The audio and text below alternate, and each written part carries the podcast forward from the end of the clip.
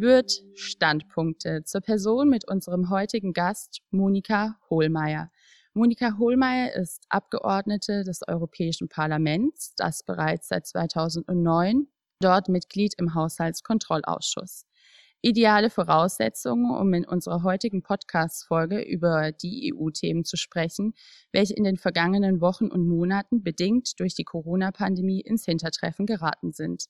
Ja, liebe Frau Hohlmeier, die Corona-Pandemie hat unseren Berufsalltag verändert. Weniger Reisen, mehr Tätigkeit im Homeoffice und virtuelle Termine wie den unseren heute hier.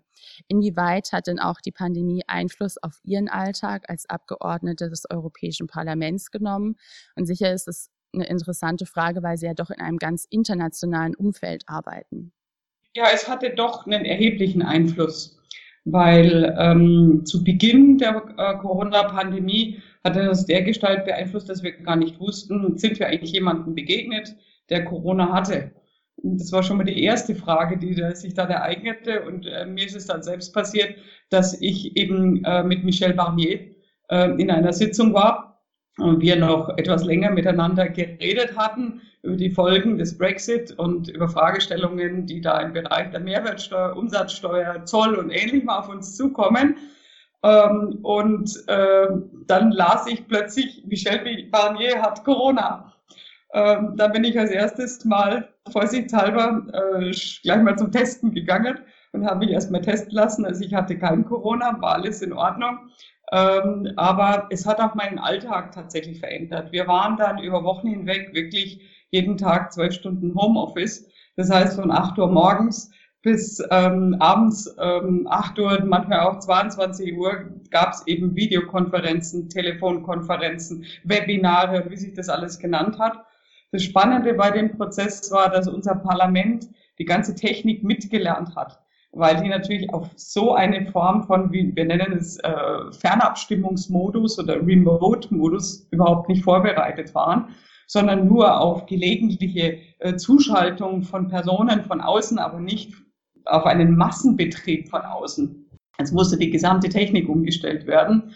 Ähm, und wir, die wir im Homeoffice waren und natürlich auch grenzüberschreitend teilweise gar nicht reisen konnten, ähm, teilweise mussten wir aber nach Brüssel reisen. Das bedeutete, es musste uns also dann ein besonderer Pass ausgestellt werden und alle Behörden informiert werden, dass Europaabgeordnete reisen dürfen für den Fall, dass sie nach Brüssel müssen. Ähm, der Tagesablauf war dann ähm, letztendlich so, ähm, ich bin selbst Ausschussvorsitzende und da passieren dann natürlich auch ziemlich viele lustige Dinge am Anfang mit so technischen Fragen. Ähm, ich glaube, ich träume heute noch davon, von dem Wort Refresh Your Screen. Das heißt, ähm, die Kollegen, die zugeschaltet waren und irgendwie hat halt die Verbindung nicht geklappt. Die hat man dann aufgefordert, dass sie auf den Refresh, sprich Restart-Button drücken und dass äh, das System nochmal angeworfen wird. Oder wir hatten unten so Speak-Buttons und es hat nicht jeder verstanden, dass nicht jeder einfach losreden kann wie in der Ausschusssitzung, so dass wir immer äh, dann diesen Spruch da hatten, please push the button, refresh your screen. Und ich glaube, ich träume heute noch davon, weil ich habe das ungefähr 120 Mal von mir gegeben. Wir haben aber dabei auch gelernt, ähm, dass man gerade bei Kollegen, die vielleicht auch mal nicht da sein können, dass es auch erhebliche Vorteile haben kann wenn, äh, wenn man per Fernmöglichkeit Sitzungen durchführen kann, dass man auch Experten dazu holen kann, die vielleicht sonst unter Umständen keine Zeit hätten. Ähm, und es ist deutlich selbstverständlicher geworden, sich äh, so jetzt hier, äh, jetzt bei uns de facto gegenüber sitzen, ich halt vor dem Laptop und Sie vor dem Bildschirm und äh, man, man gewöhnt sich daran. Ähm, beziehungsweise wir haben festgestellt, dass es auch Vorteile haben kann, weil manchmal haben wir ja viele Sitzungen gleichzeitig und nicht jeder kann gleich überall sein. Oder wir haben bestimmte Reisen, ähm, ob das in Richtung äh, von Brüssel aus nur Richtung Berlin ist oder ob das tatsächlich Auslandsreisen sind. Und du musst gleichzeitig vielleicht bei einer anderen Sitzung als Berichterstatter im Ausschuss Bericht erstatten, dann hat das natürlich Vorteile, wenn wir uns stärker auch auf Fernmöglichkeiten beziehungsweise auf die ganzen Videomöglichkeiten und äh, Telemöglichkeiten einstellen. Also ich fand es super spannend. Ähm, eins habe ich allerdings dann vermisst, den persönlichen Kontakt. Es ist zwar okay, sich per Fernabstimmung anzusehen, aber wenn man in so einem äh, einer Sitzung ist und man sieht die Kollegen wirklich nicht unmittelbar alle im Raum, wie sich eine Gefühlslage entwickelt. Das ist ja im Raum doch nochmal anders wie per, per Fernsehen oder wenn man sich gegenüber sitzt. Äh, das ist etwas, das man nicht mit Fernverfahren äh, oder mit einer Videokonferenz erledigen kann. Zu zweit geht's ganz gut, zu dritt vielleicht auch noch, aber ab vier, fünf, sechs wird das Ganze dann tatsächlich ein bisschen schwieriger. Ja, ich glaube, das, was Sie schildern, das, so geht es ganz, ganz vielen Arbeitnehmern. Jetzt ist es ja leider auch ein bisschen der Fall, dass die Dinge, die jetzt gut geklappt haben in den letzten Wochen, ja wieder rückläufig sind. Also viele müssen doch wieder aus dem Homeoffice raus und die Selbstverständlichkeit des Homeoffice beispielsweise nimmt irgendwie ab. Gibt es denn Errungenschaften, die Sie wirklich langfristig auch in die Zeit nach Corona transportiert haben möchten, dass Sie sagen, das haben Sie wirklich so gelernt und wird auf jeden Fall für Sie beibehalten in der Zeit danach? Ähm, ja, ganz sicher. Ich bin ja ähm, auch parlamentarische Geschäftsführerin unserer eigenen CSU-Europa-Gruppe, was bedeutet, dass wir ähm, uns in der Woche meistens einmal treffen, um uns mit Themen zu besprechen. Und da haben wir festgestellt, dass es manchmal ganz gut ist, wenn man die Kollegen auf per Ferne schnell zueinander schalten können, uns ganz kurzfristig absprechen können. Wenn plötzlich was auftaucht und wir sagen, oh, jetzt ist aber nachher Abstimmung, wie gehen wir damit um? dass wir dann uns ganz kurz nochmal zusammenschalten vorher. Das ist super positiv. Dann als zweites, ähm, manchmal überschneiden sich auch Termine, die man zu Hause in wichtigen Sitzungen hat und die man in Brüssel in wichtigen Sitzungen hat. Da macht es natürlich schon Sinn, auch die Möglichkeit, im Rahmen eines Homeoffice teilzunehmen und dann vielleicht einen Tag später anzureisen, tatsächlich Sinn. Oder es macht auch vor dem Hintergrund Sinn, dass bei uns manchmal Flüge ausfallen, dass wir manchmal nicht nach Brüssel kommen, weil es äh, erhebliche Schwierigkeiten bei den Reisen gibt. Es gibt Kollegen, die reisen über acht, neun Stunden an. Meine Anreise ist wöchentlich sechs Stunden. Was bedeutet, dass auf diesem Weg hin, ob der Zug ausfällt, ob der Flug ausfällt, ob ein Sturm ist, es kann immer irgendetwas auch mal zwischendrin passieren. Und es funktioniert super gut, weil man inzwischen fast an jedem Ort irgendwo ein eigenes Wi-Fi hat und so, dass man sich zuschalten kann und dann nicht nur einfach sich entschuldigen muss und sagen muss, ich fehle jetzt leider. Und was ich mir eigentlich wünsche, ist, dass man tatsächlich Arbeitnehmerinnen und Arbeitnehmern mehr Möglichkeiten auch zu Homeoffice teilweise gibt. Ähm, es hat sich doch in vielen Bereichen herausgestellt, dass es wenn es immer wieder gemacht wird, nicht ständig und ununterbrochen, nicht nur Homeoffice, dann fehlt der Kontakt zu den anderen. Aber immer wieder Homeoffice leichter zu ermöglichen, ähm, ist, glaube ich, eine sehr positive Angelegenheit für diejenigen, bei denen sich das eignet. Ähm, wir selbst sind derzeit im Europäischen Parlament dabei, sozusagen die Errungenschaften aus dieser Zeit sowohl technisch als auch was die jeweiligen Verfahren angeht, für die Ausschusssitzungen, für die Abstimmungen tatsächlich nochmals zu überdenken. Wir wollen ein Präsenzparlament werden, so wie Unternehmen auch ein Präsenzunternehmen bleiben wollen. Das heißt, die Arbeitnehmer nicht nur von irgendwo kommen. Aber ich glaube, dass man sich manche Reise in Zukunft anstrengender Art vielleicht auch sparen wird dass er vielleicht auch nachfragen wird, muss ich jetzt tatsächlich da äh, 17 Stunden hinreisen, um vielleicht für zwei Tage ein paar Leute zu treffen. Ähm, da wird es, glaube ich, schon Veränderungen geben gegenüber früheren Zeiten. Ähm, natürlich werden die Reisen bleiben und wir werden es immer vor Ort Dinge ansehen, weil äh, sich vor Ort äh, Projekte zu betrachten kann man nicht austauschen äh, und will man auch nicht austauschen. Aber da, wo es um schnelle Konferenzen geht unter vier, fünf Leuten, ich glaube, da ändert sich gewaltig viel. Ja, bedingt durch Corona sind auf jeden Fall medial ganz viele Themen, über die vorher sehr viel berichtet wurde, ein bisschen hinten runtergefallen, beispielsweise der Green Deal oder auch der Brexit oder eben jetzt auch die anstehende Ratspräsidentschaft. Über die Themen wird deutlich weniger berichtet. Jetzt ist ja in wenigen Tagen beginnt die sechsmonatige Ratspräsidentschaft Deutschlands. Können Sie vielleicht kurz Schwerpunkte der anstehenden sechs Monate beschreiben? Sie haben als erstes gerade unser Leiter Abgeordneten beschrieben, ohne dass Sie es wussten. Ähm, wir haben natürlich in Brüssel einfach weitergearbeitet an anderen Themen.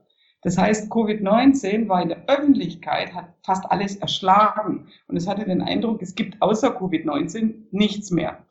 Ähm, für uns allerdings gab es neben Covid-19 nach wie vor ein paar Aufgaben, die wir angehen mussten und die wir mit bearbeiten mussten. Und die kommen jetzt auf die Ratspräsidentschaft zu. Das erste ist natürlich die Bewältigung überhaupt der Krise, die durch Covid-19 ausgelöst worden ist, durch die Pandemie, durch die Lockdowns, durch die ähm, wirtschaftlichen Schäden, die dadurch entstehen. Und wir erwarten doch ganz erhebliche Schäden. Wenn wir den Vergleich ziehen zu den Jahren 2008, 2009, wo wir eine der größten Wirtschafts- und Finanzkrisen erlebt haben, die wir auf diesem Erdball kennen. Da ist der Unterschied zu Covid-19. Also damals hatten wir in Deutschland vielleicht 1,52 Prozent, kommt kam auf die Region an, manchmal auch in bestimmten Regionen vielleicht auch mal drei Prozent.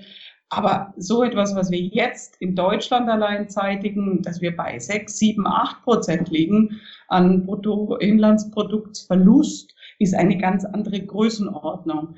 Als zweites, ähm, in anderen Ländern ist das Ganze sogar noch größer. Also wenn man Italien ansieht, wenn man Spanien ansieht, die sehr stark am Tourismus hängen, ähm, dann stellt man fest, dass dort die Länder noch deutlich mehr getroffen sind, wie wir getroffen sind.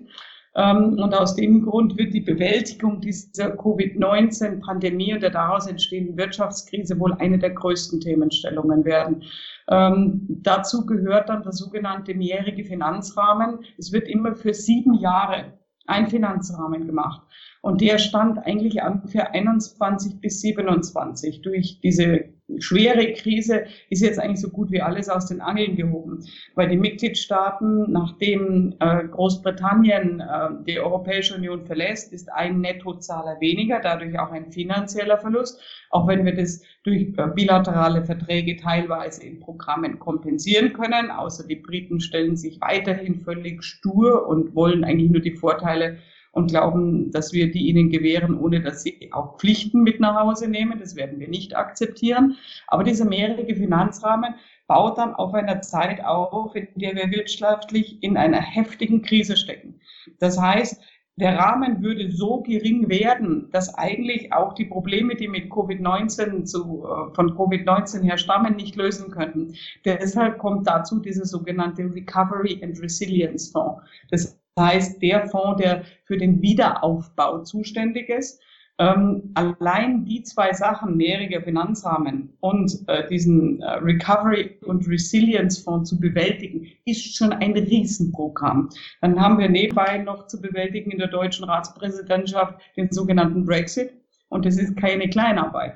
Das ist zähestes, mühestes Verhandeln mit ähm, einer Regierung, die über Boris Johnson, also mit der de facto nicht zu reden ist oder nur schwer zu reden ist, die ähm, sich ähm, auf den Standpunkt stellen, wir Briten sind etwas Besonderes und aus diesem Grund wollen wir einfach gesonderte Bedingungen, aber wir wollen keinerlei Verpflichtungen in jeglicher Weise eingehen. Also dass ich erhebliche Zweifel habe, ob wir bis Ende des Jahres tatsächlich nicht doch einen Hard Brexit bekommen. Das steht nach wie vor im Raum, sogar aufgrund der letzten Verhandlungen ähm, deutlich mehr. Interessant ist, dass sich die britische Bevölkerung verändert hat. Da wollen inzwischen deutlich über 70 Prozent, dass Großbritannien engste Beziehungen mit der Europäischen Union pflegt. Dies ist vor dem Hintergrund der, der, Pandemie auch gut zu verstehen, denn wer hat Großbritannien geholfen? Die EU, sowohl mit Medikamenten als auch mit Geräten, als auch mit vielen anderen Instrumenten. Das heißt, die Regierung befindet sich derzeit im Widerspruch mit ihrer eigenen Bevölkerung, aber bei diesem Premier macht es kein Wunder. Das ist ähm, so irrational, wie er mit, mit Covid-19 umging, so irrational geht leider auch mit dem Brexit um. Äh, dann haben wir die Fragen des Green Deals, die wir unterbringen wollen im Rahmen des, der neuen finanziellen Möglichkeiten. Denn wir wollen nicht nur einen Wiederaufbau schaffen, sondern der soll auch noch die, unsere Unternehmen, wenn es in irgendeiner Weise möglich ist, klimaschutzfitter machen, technisch wettbewerbsfähiger machen. Das heißt, uns in diesem Rahmen an die Spitze der Welt setzen. Und das ist natürlich ein kompliziertes Werk, weil oftmals Mitgliedstaaten dann wenn es um den Wiederaufbau geht, sagen, ja, wir sind ja schon froh, wenn wir den alten Zustand wieder erreichen. So.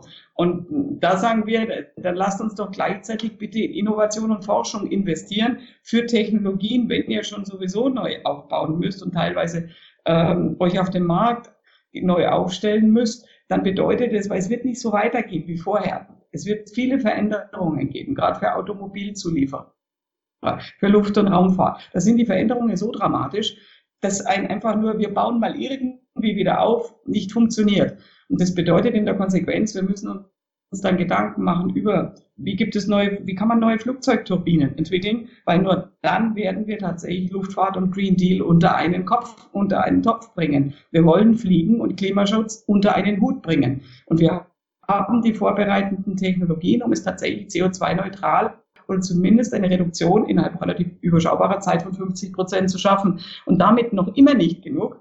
Wir haben noch die Fragen mit China, mit Russland, mit den mit USA zu klären, weil ähm, wir in den, äh, nachdem Trump nun mal in den USA ist, dort nicht mehr einen engen Partner haben, sondern eher jemanden, der halt die Welt betreibt wie sein Geschäft. Und das bedeutet, wir müssen uns ganz anders gegenüber Amerika aufstellen, außer es verändert sich in der Regierung dort. Dann müssen wir sehen, was mit der neuen Regierung passieren würde. Aber unter Trump würden wir zum ersten Mal mit Gegenmaßnahmen der EU zu den Vereinigten Staaten von Amerika rechnen müssen, weil ähm, die unter Trump sich die Administration auf Anordnung Trumps angewöhnt hat, einzelne Unternehmen sich rauszuglauben und zu versuchen, sie aus dem amerikanischen Markt rauszusperren. Das kann sich Europa nicht gefallen lassen, weil das kann uns ganz empfindlich wirtschaftlich treffen. Dann haben wir die Chinesen, die immer imperialer vorgehen, die auch innerhalb Europas versuchen, erheblichen Einfluss zu erlangen, dann müssen wir den Mut haben, zusammenzuhalten und uns auch aufzustellen. Auf der einen Seite den Markt öffnen, ja. Auf der anderen Seite möchte ich dann aber in China dieselben Möglichkeiten haben. Und das schaut derzeit nach einer Tendenz der Remaoisierung nicht ganz so aus. Wir haben eine Tendenz in China, die ist eher, wir wollen in andere Märkte, aber unseren Markt wollen wir eher für uns behalten.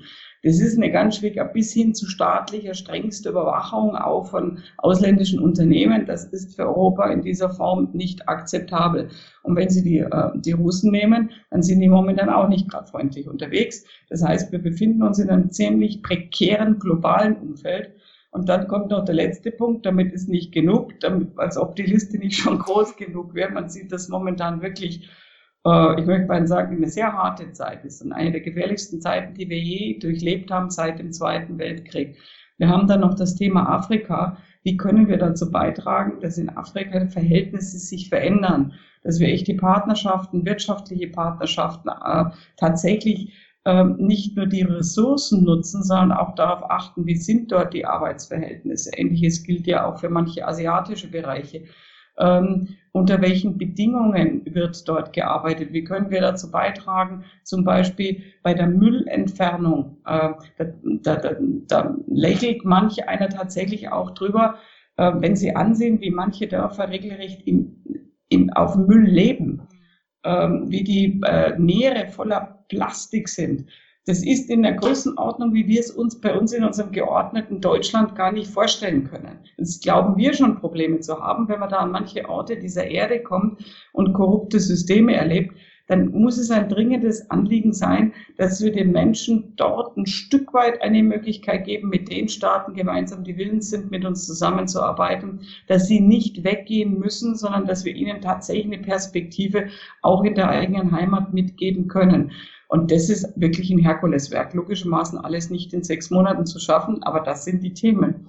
Das sind wirklich extrem vielseitige, sehr komplexe Aufgaben und wie Sie beschrieben haben, sehr große Herausforderungen, vielleicht auch die größten Herausforderungen, die wir in der EU seit Ende des Zweiten Weltkrieges hatten. Und trotzdem wirken Sie doch so optimistisch. Woher nehmen Sie diesen Optimismus für die Zukunft Europas? Und was vermissen Sie innerhalb der Zusammenarbeit der Europäischen Union, vielleicht auch vor dem Hintergrund künftiger globaler Verschiebungen?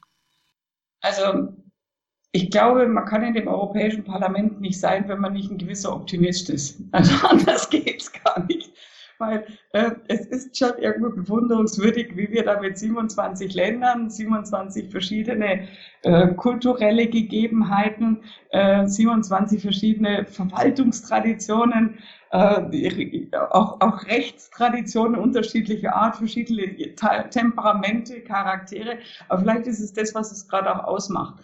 Das, was ich aber derzeit tatsächlich vermisse, ist, ähm, und das spreche ich auch kritisch aus. Und ich hoffe, dass die deutsche Ratspräsidentschaft überhaupt sich bemüht, einen Ansatz in der Richtung zu machen. Wir können nicht nur von Pragmatismus leben. Pragmatismus, der ist wichtig, der ist in Ordnung und äh, wir müssen schauen, wie wir manchmal auch äh, Dinge pragmatisch handhaben und technokratisch sauber handhaben. Aber wenn wir es schaffen wollen, uns wirtschaftlich aufzustellen, sozial aufzustellen, unsere Werte zu verteidigen, dann gibt es ein paar Maßnahmen, die müssen wir innerhalb der Europäischen Union dann auch durchführen. Und da sehe ich derzeit schon noch sehr kritisch auf die Mitgliedstaaten, wie weit sie da willens sind zu gehen. Ähm, das erste ist zum Beispiel im wirtschaftlichen Bereich, jeder redet von Wasserstoff, das werden wir nicht einzeln jedes Land für sich machen können. Wasserstofftechnologie, wir haben ähm, sogenannte Joint Undertakings, das heißt, das sind ähm, äh, das sind äh, Institutionen, in denen die Wirtschaft gemeinsam zusammen auch mit einem Geld der Europäischen Union an neuen Technologien arbeitet. Warum nicht gleich ein großes europäisches Zentrum machen, in dem dann entsprechend auch die Neuerungen die entwickelt werden, auch mit den notwendigen Infrastrukturmaßnahmen in die Planung bereits einbezogen werden. Weil sonst haben wir eine tolle Wasserstofftechnologieforschung, die jeder für sich einzeln macht, dann fehlt noch die Infrastruktur und innerhalb Europas ist die dann sowieso nicht da, als ob wir alle nur zu Hause bleiben würden. Jetzt sieht man jetzt im Urlaub, wer wohin reist. Wenn wir tatsächlich im Bereich Brennstoff, äh, Brennstoffzelle, im Bereich Wasserstofftechnologie, als auch in der Produktion von Wasserstoff vorankommen wollen, müssen wir uns eine gemeinschaftliche Strategie als auch im Bereich der Forschung alle Kräfte zusammenlegen. Wenn wir CO2-freie Industrieproduktionen haben wollen, dann schauen wir uns mal Aluminium- und Stahlproduktion äh, an. Es ist möglich, das Ganze CO2-frei zu machen. Wir haben die Forschungen, die derzeit dazu laufen. Es funktioniert auch hervorragend. Nur für diese Forschung braucht man Geld. Und das bedeutet, das Wichtigste ist mir, dass wir nicht nur irgendwas wieder aufbauen, damit so ist wie vorher, sondern wir müssen nach vorne schauen, wir müssen wettbewerbsfähig sein und wir müssen uns auch durchsetzen gegenüber Amerika und gegenüber China. Weil die werden uns nicht nur lieb die Hand reichen, sondern die werden uns härteste Konkurrenz bis hin zu Auflagen machen, um zu versuchen, sich selbst auf unseren Märkten durchzusetzen. Das ist etwas, was mir ganz, ganz wesentlich ist und wo ich derzeit eher ein bisschen kritisch schaue. Der zweite Mechanismus ist die Rechtsstaatlichkeit, wo schon innerhalb der Europäischen Union hapert. Ähm, und ähm, ich glaube, dass wir nicht einfach zusehen können, wie in bestimmten Ländern die Rechtsstaatlichkeit untergraben wird. Eigentlich haben alle Mitgliedstaaten unterschrieben, dass sie sich an die sogenannten Kopenhagen-Kriterien halten. Das heißt, die Kriterien, die eine unabhängige Justiz, die eine korruptionsfreie Verwaltung, das heißt, bestimmte grundlegende Mechanismen für das Funktionieren einer Europäischen Union gewährleisten. Und wir sind immer noch nicht angekommen, dass die EU es ahnden kann, wenn ein Staat sich einfach an überhaupt nichts mehr hält. Und wir haben ein paar Staaten davon. Ähm, und wenn wir letztendlich Werte nach draußen tragen, dann müssen wir auch glaubwürdig nach innen sein. Und das bedeutet, die Grundrechte, die wir haben, die sind einfach nicht angreifbar. Und wenn manche glauben, dass sie das einfach tun können, dann müssen sie mit dem Widerstand dieses Parlaments rechnen. Ähm, denn da gibt's parteiübergreifend bei diesen beiden Themen Forschung als auch bei Thema Rechtsstaatlichkeit gibt es eine ganz, ganz breite Mehrheit. Zwar gegen ein paar Extreme, aber das äh, sind wir gewöhnt, dass wir in den Dingen dann wirklich als Parteien, die mit Vernunft ausgestattet sind, im Parlament da wenigstens zusammenhalten. Ja, der Beginn der Ratspräsidentschaft schließt nahtlos an das erste Amtsjahr von Ursula von der Leyen an. Wie bewerten Sie denn die vergangenen zwölf Monate seit der Wahl? Ja, also so turbulent hätte sich es wahrscheinlich Ursula von der Leyen nicht vorgestellt. Also ich muss sagen, ähm, Ursula von der Leyen hat nachdem am Anfang die EU eine Zeit gebraucht hat, bis sie sozusagen im Bereich der Covid-19-Pandemie hat handeln können. Äh, das liegt auch darin, dass bis jetzt die Mitgliedstaaten gemeinsame Instrumente äh, zur Vorsorge, zum Beispiel bei einer Pandemie, ich erinnere mich das letzte Mal daran, erst vor drei, vier Jahren striktest abgelehnt haben und gesagt haben, dass das Parlament aufhören soll, über solche Sachen zu reden. Das würde nur die Menschen verschrecken und sowas würde in Europa so nicht passieren. Das bräuchte man in dieser Form nicht. Man hat wunderschöne Pläne beschlossen, ähm, aber in der Umsetzung, als es darum ging zu sagen, haben wir denn genügend Medikamente? Haben wir denn genügend ähm, Schutzausrüstungen? Haben wir, je nachdem, was passiert, vom Terroranschlag bis zur Pandemie, sind wir denn eigentlich so miteinander vernetzt, dass wir da optimal reagieren können? Von gemeinsamer Laborzusammenarbeit gegenüber schwersten Erkrankungen bis hin zur radioaktiver Verseuchung. Wir haben die ganze Palette als Parlament aufgemacht. Waren im Sonderausschuss, der richtete sich eigentlich zu Fragen des Terrorismus, aber wir haben gesagt, naja, ähm, egal wie, eine Pandemie muss nicht von Terroristen ausgehen, die kann genauso tatsächlich von irgendwo anders herkommen, ob das Ebola aus Afrika oder ob das äh, irgendeine andere Form von Viruserkrankung ist. Und wir haben das damals heftig diskutiert und die Mitgliedstaaten haben sich strikt geweigert. Ursula von der Leyen versucht jetzt das wieder nachzuholen, was wir vor vier Jahren abgelehnt bekamen, dass wir einen gemeinsamen Katastrophenschutzmechanismus haben. Nicht, dass wir alles neu machen wollen, aber uns dort strategisch bevorraten, wo es notwendig ist, dort tatsächlich auch Vorhaltung betreiben, wo es wichtig ist, Produktionen, die wir unbedingt selbst haben müssen, weil wir gesehen haben in der, in der Pandemie, das klappt einfach dann nicht.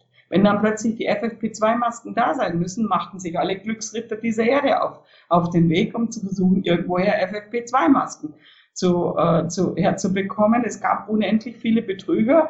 Das heißt, es war sehr, sehr schwierig. Also wir brauchen bestimmte Produktionen auch tatsächlich wieder bei uns zu Hause ähm, innerhalb der Europäischen Union. Und da hat sie agiert. Und sie hat auch sehr schnell agiert, als die Beschwerde aus Italien kam. Ja, die EU hilft doch gar nicht. Das helfen die Chinesen und die Russen. Ja, die Russen haben Flieger geschickt mit Material, die die Italiener überhaupt nicht brauchen konnten. Das waren dann Gasschutzmasken. Was willst du mit einer Gasschutzmaske anfangen ähm, in der Intensivstation bei, bei Covid? Damit kannst du gar nichts anfangen. Äh, und aus, äh, aus China kam auch sehr viel Ware, die letztendlich nicht zertifiziert war und die eine Gefährdung dargestellt hat für das Krankenhauspersonal, für Ärzte, als auch für die Pflegerinnen und Pfleger. Und in der Sekunde, da hat sie wirklich brillant reagiert. Da war sie sehr schnell. Sie hat es wirklich innerhalb kürzester Zeit geschafft, für die Italiener, auch für die Spanier, für die Franzosen Unterstützung zu organisieren. Wir Deutsche waren da mit dabei, die wir am Anfang im ersten Schrecken auch sehr zögerlich gewesen sind, ähm, da zusätzlich noch Schutzmasken abzugeben. Ich selber habe noch 100.000 äh, Schutzmasken an die Veroneser Uniklinik äh, versucht zu bringen, weil die hatten fast kein Material mehr. Und wir brauchten vier Tage, um am italienischen Zoll überhaupt vorbeizukommen, obwohl die Masken geschenkt waren und wir sie also wirklich als Hilfe äh, gestartet hatten. Ursula von der Leyen ist ziemlich gut gestartet, aber die Bewährungsprobe steht ihr jetzt bevor. Die Bewährungsprobe ist der Recovery and Resilience Fonds, ist der mehrjährige Finanzrahmen. Schafft sie es, die Mitgliedstaaten zusammenzuschweißen oder schafft sie es nicht? Das wird eine echte Bewährungsprobe. Ich wünsche ihr das Beste, denn wir brauchen diese Europäische Union. Ihr Unternehmen braucht die Europäische Union auch ganz dringend weil sie arbeiten nicht nur in Deutschland, sondern sie arbeiten innerhalb der Europäischen Union und sie brauchen auch die Freihandelsabkommen der Europäischen Union, um entsprechend im Ausland arbeiten zu können und abgesichert zu sein. Also lasst uns gemeinsam daran arbeiten, dass das funktioniert und ich hoffe, dass es für Ursula von der Leyen mit ihrem neuen Team klappt. Ja, ein besseres Schlusswort hätten wir gar nicht finden können. Herzlichen Dank, dass Sie sich die Zeit genommen haben, heute hier so vielfältige Einblicke in ihre Tätigkeit als Abgeordnete zu geben und gleichzeitig die sehr großen Herausforderungen, für denen die Europäische Union, also wir alle, stehen, so präzise zu schildern. Ganz herzlichen Dank dafür, liebe Monika Hohlmeier. Herzliche Grüße nach Berlin aus den schönen Oberflügen. Wirt Standpunkte, eine Produktion der Repräsentanzen der Wirt-Gruppe.